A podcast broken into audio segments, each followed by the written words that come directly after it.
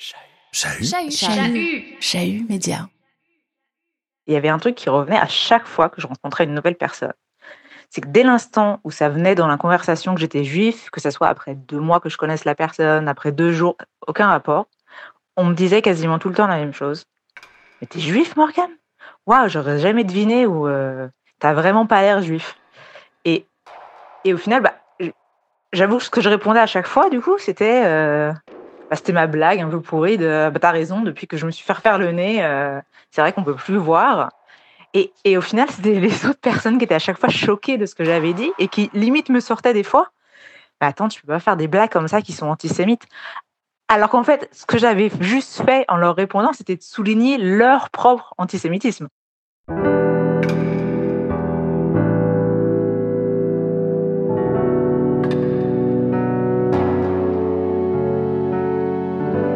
Le vécu antisémite, comme tout vécu prenant racine dans la haine et le rejet, sidère, aliène. L'antisémite vient mettre son grain de crasse dans nos identités. Il vient, dans sa tentative de destruction, façonner quelque chose en nous. Par sa faute, comme l'écrit Albert Memmi, la judéité est toujours malaisée, honteuse ou revendiquée, persécutée ou glorieuse. Elle ne peut être que torturée. Alors, l'antisémitisme, ça fait quoi? Qu'est-ce que ça imprime chez les juives et les juifs? Comment sont intégrées et vécues ces réalités mortifères? Quel impact sur la vie, sur le quotidien? C'est ce que nous allons voir dans cet épisode. Je m'appelle Ilana Weisman, vous écoutez Qui a peur des juifs? Antisémitisme, la tentation perpétuelle, une série réalisée et produite par Chahut Media. Épisode 3. T'es juif? J'aurais pas dit.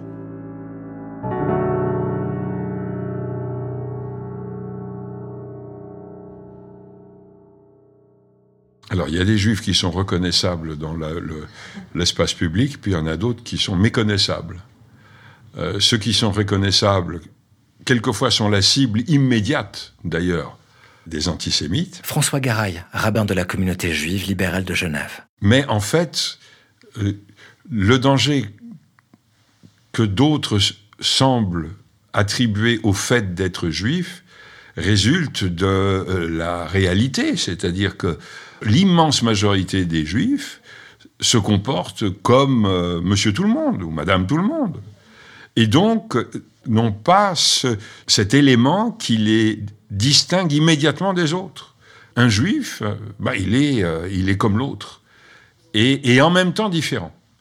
Et c'est ce double aspect d'identité et de différence qui fait que quelquefois l'autre ne sait pas à qui il a affaire et c'est déstabilisant.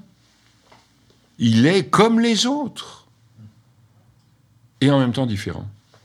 Et c'est cette, cette double casquette en quelque sorte euh, que l'autre peut qualifier de duplicité vous vous mêlez à nous alors que vous êtes différent de nous, ou vous êtes différent de nous et pourtant vous voulez nous ressembler.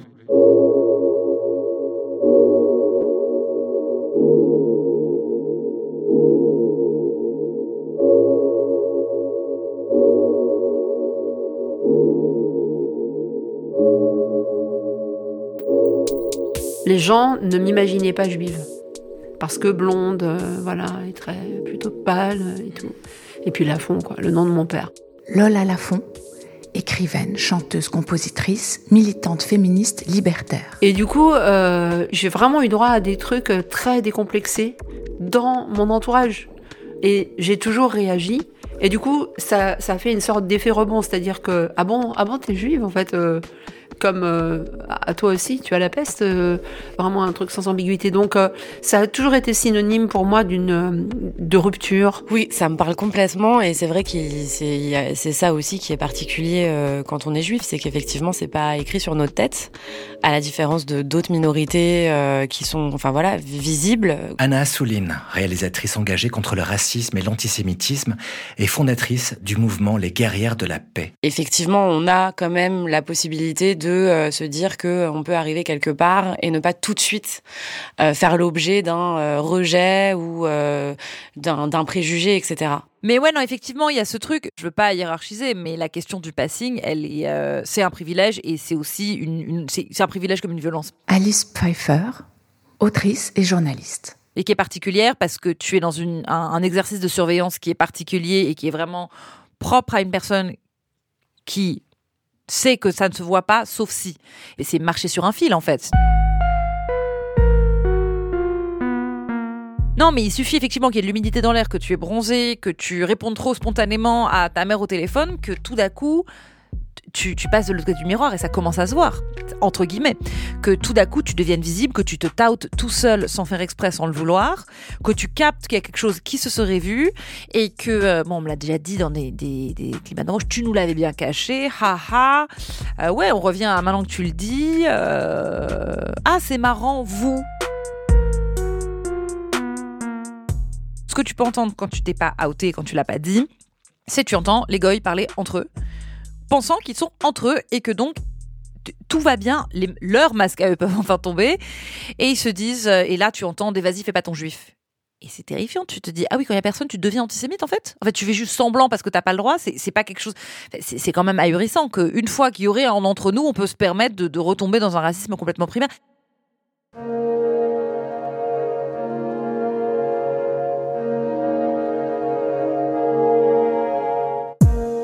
Nous avons vu que le passing juif est une notion très discutable. D'abord, tous les juifs n'en bénéficient pas. Un nom, un vêtement, une étoile de David, une kippa, des masques. Il y a aussi l'anticipation de l'acte ou de la parole antisémite, si ou quand on révélera que l'on est juif. La potentialité de l'attaque, diffuse, encombrante. Cette angoisse-là fait partie intégrante du vécu antisémite. De plus, le fait de parfois se fondre dans la masse est précisément vu par les antisémites comme la preuve du vice, de la sournoiserie et donc d'un complot orchestré. Au travers de ces questions de passing, de complot, de visibilité ou d'effacement, l'expérience juive devient une forme de cache-cache permanent, d'apparition et de disparition. C'est venu après une remarque de ma sœur, en fait, qui, euh, en lisant des interviews, m'a dit Mais c'est drôle parce que tu dis plein de choses, mais tu ne dis jamais que tu es juive. Lola Lafont. Et ça m'a tellement euh, à la fois vexée parce que c'était vrai, évidemment. Et je me suis dit Ah oui, bah tu, c'est vrai que tu es capable de parler de pas mal de choses intimes et de, voilà. Mais alors ça, ça n'existe pas. Et j'ai ressenti comme un sentiment de trahison euh, très forte. Et puis je pense que ça vient pas à n'importe quel moment politiquement aussi, c'est-à-dire que ça arrive quand même au moment où l'Europe euh, vire à l'extrême droite de vraiment. Euh. Mais là, effectivement, dans, quand tu écouteras cette chanson, c'est la première fois que je dis je, et puis que je peux confronter surtout le poids, le poids que ça a été, en tout cas pendant l'adolescence, la tentative de tourner le dos, et puis euh, un tout petit peu les conséquences aussi. Pour moi, euh, vraiment être juif, c'était euh, venir de la Shoah ou alors ne pas avoir survécu à la Shoah. Il n'y avait pas d'autres références. Donc en fait, c'était vraiment euh, une identité de mort, une identité de danger, une identité de mort. Et il a fallu que j'aille voir euh, ma famille américaine, nord-américaine, pour avoir euh, une judaïté évidemment plus festive parce qu'ils n'ont pas vécu la Shoah, c'est tout à fait autre chose. Donc je pense que vraiment, ouais, les conséquences dans ce sens-là, c'est-à-dire euh, une adolescence un peu étrange où on dit pas qui on est, mais en même temps euh, on entend toujours euh, parler de de ça. Et puis tout simplement hein, de dîner avec mon grand-oncle qui était un rescapé avec le, le matricule sur le poignet, puis le fait qu'il était muet. C'est-à-dire qu'il ne parlait vraiment pas, jamais. Et puis avoir dans sa famille des, des gens qui vivent euh, médicalisés, enfin, sous calmant perpétuel, sous antidépresseurs tout le temps, etc. Ce genre de conséquences très concrètes, en fait.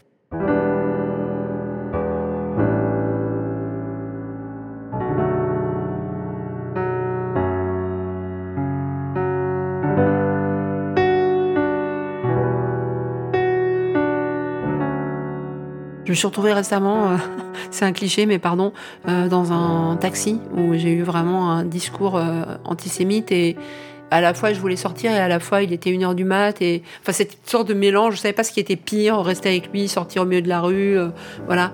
Mais oui c'est tout ça à la fois et, et puis il y a ce il y a ce truc de ça ne s'arrêtera jamais. J'ai un moment où je à la fois je me dis ça ne s'arrêtera jamais.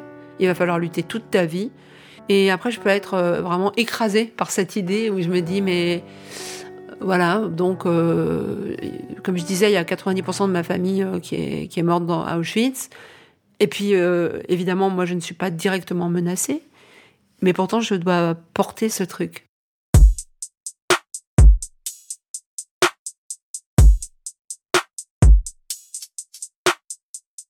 La notion de coming out impose aussi son antipode, le staying in, c'est-à-dire le conformisme à la norme dominante. Par préservation, défense, les juifs peuvent chercher à cacher leur identité. En fonction du lieu, du contexte, de leur évaluation subjective de la situation. Petite fille, je rêvais de quitter mon corps et d'habiter celui de mes petites camarades blondes, catholiques. Peu de temps après le premier salle juive entendu, je priais Dieu de me réveiller en étant devenue Amélie ou Céline. Plus tard, j'ai souvent menti sur les origines de mon prénom, pour être tranquille, pour éviter une potentielle attaque. J'en ai eu honte aussi. J'ai eu honte d'avoir honte. Je voulais vraiment me réinventer, moi, à l'adolescence. Je, je mentais terriblement. Lola Lafont. Mais vraiment, hein, terriblement. Et du coup, je pense que je voulais vraiment euh, être quelqu'un d'autre. En fait, je voulais venir d'ailleurs. euh, Je, rêvais d'être euh, d'être catholique. Quoi. Ça, me plaisait beaucoup. On me disait ah mais tu, tu as l'air d'Europe de l'Est, machin. Je disais ah ben oui, bien sûr. J'étais capable de parler de mon grand-père russe, mais pas juif. Et Ce qui est quand même totalement différent. Donc les gens devaient imaginer que j'étais une russe blanche ou un truc dans le genre. Et pareil pour ma grand-mère, elle était polonaise. Donc je prenais une partie vraiment de la famille et très clairement ce qui passait à la poubelle, le mot que je prononçais pas, c'était juif. Ça, ça je ne pouvais pas. Et comme ma sœur aînée le prononçait, elle me mettait une honte terrible, quoi. Enfin, c'était son courage me tuait. Il est tellement insupportable pour moi ce sentiment de honte que c'est pour ça que d'ailleurs très souvent, même quand ça me met euh, dans des situations parfois euh, désagréables, je choisis toujours de plutôt le dire. Anna Assouline. En fait, il y a plein de moments où je sais que là, il faut pas le dire. tu vois, je le sens. En fait, on sent les choses aussi. On sent que potentiellement, ça va pas forcément être euh, être bien accueilli. Et pourtant, euh, les rares fois où je l'ai tué, ça m'est arrivé. Je l'ai tellement mal vécu. Ça m'a tellement euh, abîmé. Maintenant, aujourd'hui, c'est quelque chose que je ne tais pas. Donc oui, oui, je vois très bien ce que ça peut faire ressentir, ce truc de honte, de se dire qu'on n'assume pas, euh, qu'on est lâche, en fait. Moi, en tout cas, je préfère me prendre euh, des tartes que, que de ressentir ça.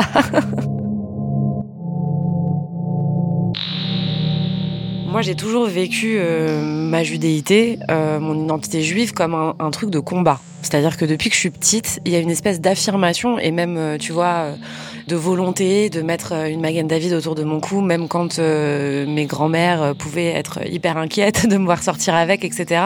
Il y a toujours eu cette espèce de truc de se dire, je m'affirme et c'est mon combat et c'est quelque chose et c'est aussi ma manière de m'inscrire dans ce monde. Et donc évidemment, c'est aussi la conscience de l'antisémitisme et celui qu'on a vécu personnellement et celui que le peuple juif a vécu depuis qu'il existe, qui nous met dans ce dans ce rapport-là au monde. Et c'est à la fois un, rapport combatif et par rapport à soi, à son identité, et par rapport aux autres. Plusieurs fois, j'ai repris des gens en leur disant, tu te rends pas compte ce que tu dis, c'est antisémite. euh, les trois quarts du temps, soit on se foutait un peu de ma gueule, genre bon allez arrête d'en faire trop, euh, tout de suite les grands mots, etc. Soit effectivement il y a plutôt du déni ou voire de l'agressivité en fait, voire euh, des gens qui supportent pas que tu leur dis ça et qui sont eux-mêmes en train de te reprocher. Enfin il y a quand même un truc spécial quoi et qui est assez propre je crois aussi à l'antisémitisme où où euh, tu te fais engueuler euh, quand tu quand tu quand tu dis que quelque chose est antisémite quoi.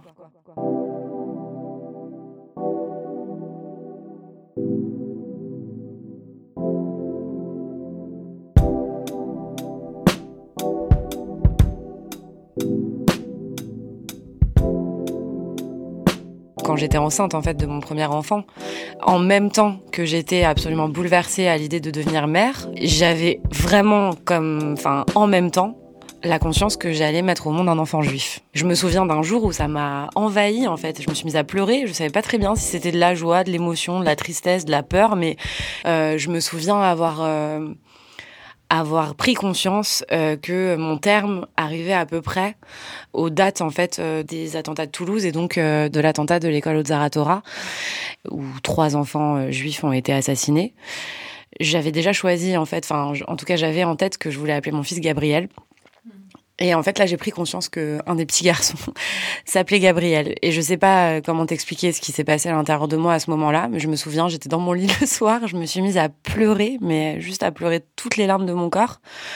Et je me suis dit, ouais, bah ouais, je vais mettre un petit garçon au monde, il va s'appeler Gabriel, il va aimer la vie, il sera content d'être juif et je vais tout faire pour qu'il soit, euh, tu vois, euh, le plus heureux et le plus à l'aise avec son identité. Et j'étais, mais je m'arrêtais pas de pleurer, c'était un espèce de flot continu, tu vois, je me disais, comme un truc de putain, il faut qu'on se batte, il faut qu'on soit, euh, et qu'on continue de se battre euh, et qu'on reste ancré dans la vie malgré tout, mais euh, voilà.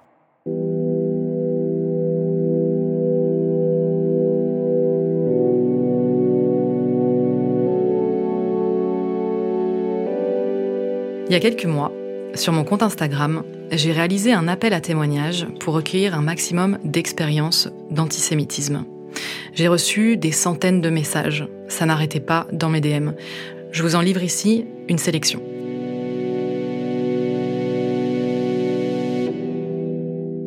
Mon petit frère qui se fait tabasser sur le chemin de la synagogue, car il porte une kippa.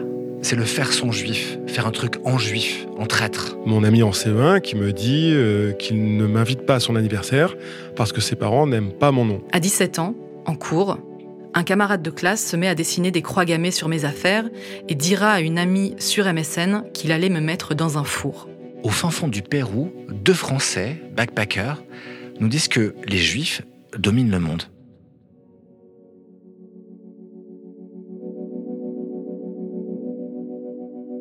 Université de Strasbourg, ophtalmologie. J'ai le droit tous les matins à un sagaz. La tombe de mes grands-parents a été vandalisée. Je n'ai pas donné mon nom à ma fille, malgré mes positions féministes, pour la protéger. Je suis mortifiée à l'idée d'avoir mon nom sur l'interphone qui donne directement sur la rue. Parler de la Shoah est entendre dire que tu te victimises. Au collège, un groupe m'a pris en grippe et s'amusait à me mettre des tapes sur la tête dans les couloirs, faire la danse de Rabbi Jacob en s'esclaffant. Ça a duré toute l'année scolaire. Ils ont vu l'étoile de David qui pendait à mon cou. Ils m'ont cassé la gueule en pleine rue. Personne n'a réagi.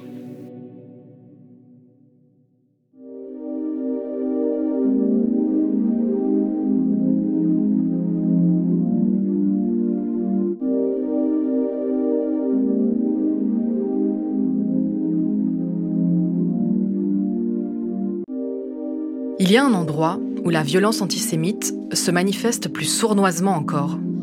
C'est celui des relations intimes. La haine qui s'abat dans un espace supposément sûr et dans lequel on devrait pouvoir baisser la garde sidère. Comment la personne avec qui je partage ma vie, mon lit, devient soudainement cet ennemi Qu'est-ce que je n'ai pas vu? Qu'est-ce qu'elle m'a caché? Qu'est-ce qu'elle n'a plus pu contenir? Sa haine de mon identité, de mon appartenance, sa volonté de me détruire a-t-elle toujours existé? L'amour ou le désir qu'elle me portait était-il fin ou bien était-il déjà imbriqué dans les mécanismes du rejet? Fétichisation et violence enchevêtrées. Il y a eu euh, une relation que j'ai eue, euh, amoureuse, avec un, un homme violent, il faut bien le dire. L'écrivaine et chanteuse Lola Lafont. Quand il s'est révélé violent, les deux choses qui sont apparues, c'est la violence et une insulte antisémite. On m'a traité de sale juive. C'était jamais apparu avant. Jamais. Et donc, effectivement, euh, évidemment, tout le- il, il savait, en fait, que c'était tout à fait équivalent. Alors moi, j'ai été avec une personne qui m'a cassé la gueule en hurlant sale juive, t'aurais dû mourir dans un four, en pleine dispute. Alice Pfeiffer. Tu te dis, qu'est-ce qui se passe? La personne énervée, est-ce que cet imaginaire préexistait? La personne qui commence à balancer des trucs antisémites quand elle est fâchée, c'est quand même surprenant. C'est-à-dire que ça, il y a quelques cas comme ça, tu te dis, mais du coup, tout ce temps-là, c'était en toi? Et qu'est-ce que ça fait de l'attraction que tu as eu pour moi jusqu'à là?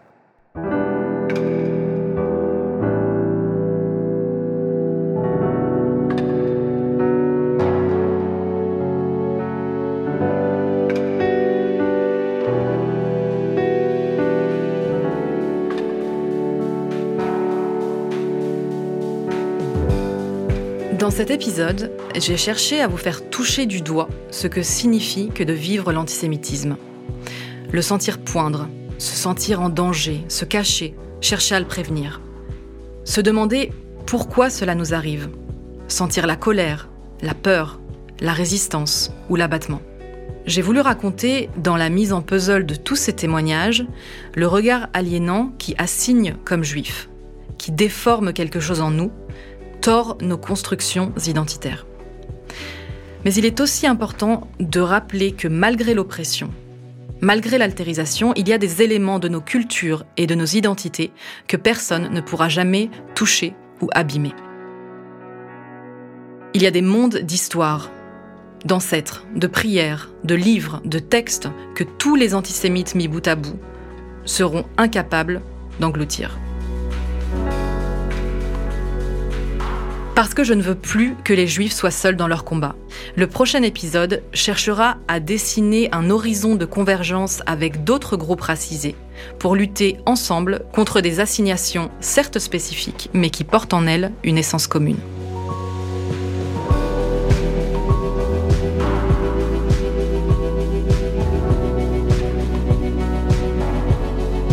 C'était Qui a peur des juifs? Antisémitisme, la tentation perpétuelle.